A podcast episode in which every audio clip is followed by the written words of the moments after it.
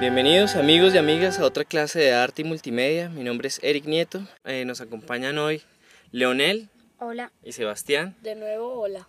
transmitiendo acá desde el Gimnasio Moderno. Lo es patrocinado por la tienda Across en la 90 con 15, en donde podemos encontrar grandes ofertas para comprar productos Mac y gran servicio técnico. Entonces, se los recomiendo.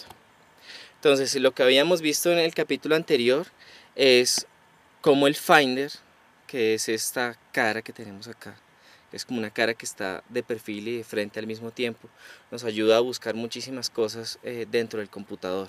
Entonces, hay unas características importantes en el Finder y que podemos optimizarlas. Por ejemplo, si me voy aquí a la visión de iconos, los iconos aparecen sobre este fondo blanco y las imágenes aparecen un poco desorganizadas.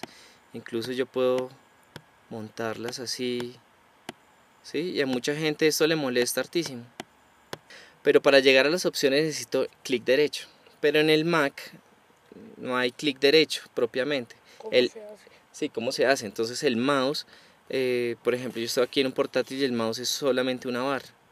Entonces, Entonces la forma de generar el clic derecho o de alterar el funcionamiento del computador es con esta aplicación que se llama preferencias del sistema, que son unas tuerquitas, como ajustes.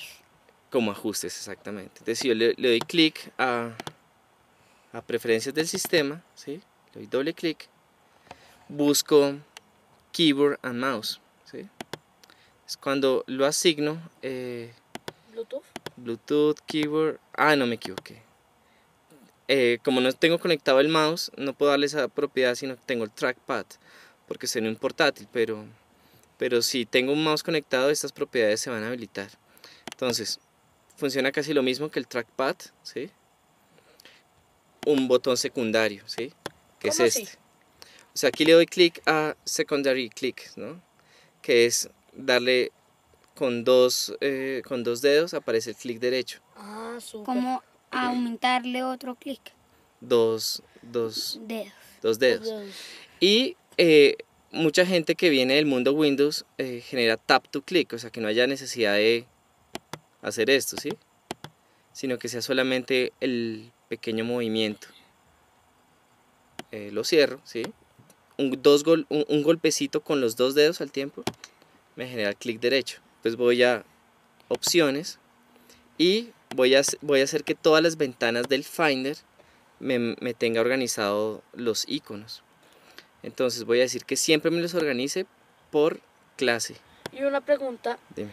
Si to- la mayoría de las personas está adaptada a Windows, ¿hay alguna forma de que de una solo uno espiche los dos botones y ya? O toca ir hasta ajustes. Sí, siempre toca ir hasta ajustes. Y mm, cuando tú lo configuras es para siempre o al apagarlo se vuelve a desorganizar. No, él queda para siempre. Entonces aquí voy a mover el tamaño de los iconos. Entonces aquí puedo hacer que el icono quede pequeño, quede grande. El, el siguiente botón es la distancia que hay entre iconos. Uno los puede montar muy juntos o Muy separado. o muy separados. Interesante.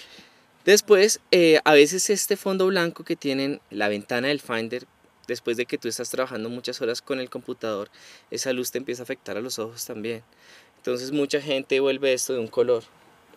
Le doy cl- clic a color, le doy clic a la ventanita bl- blanca y aquí en la barra de la derecha disminuyo el tono o, la- o o el brillo, ¿no? Y acá en el círculo disminuyo el tono, o sea, puedo hacer que sea propenso a verde o azul.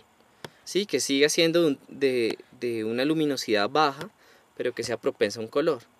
Entonces, en la medida en que el color sea grisáceo, ayuda a que los iconos sean más contrastados. Es un, como una marca que tiene como más tecnología.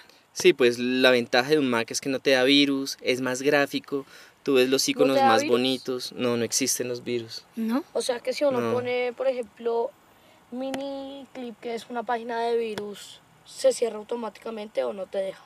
No importa, él no los entiende. Cuando le llega un virus, él no los entiende porque los virus, la mayoría están escritos para Windows. Es muy bueno para comprarlo. Sí, entonces aquí voy a guardar este color, entonces voy a darle clic para guardar este gris y lo pongo aquí en esta galería.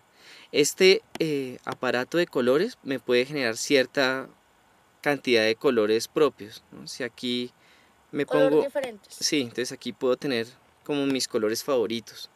Y esta misma aplicación puede ser usada en, en otras diferentes aplicaciones ¿Y que tiene cuántos el Mac. colores puede tener? ¿Cuánta No, pues- memoria de colores puede tener? Mira aquí miles. Bueno, entonces aquí le digo OK, ¿sí?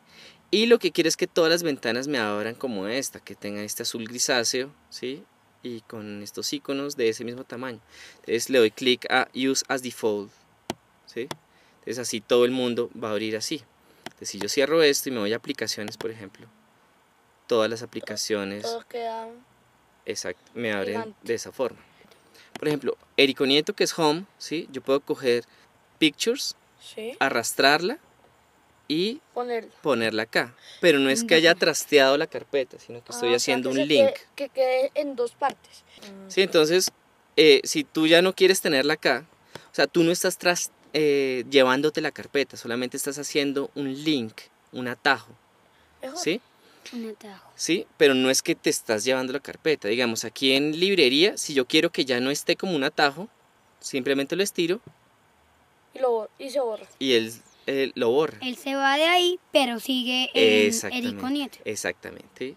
Donde están los atajos, entonces puedo ir directamente a aplicaciones, que hay en documentos, que hay pinturas, eh, pictures, movies, sites, que ahorita no hay nada.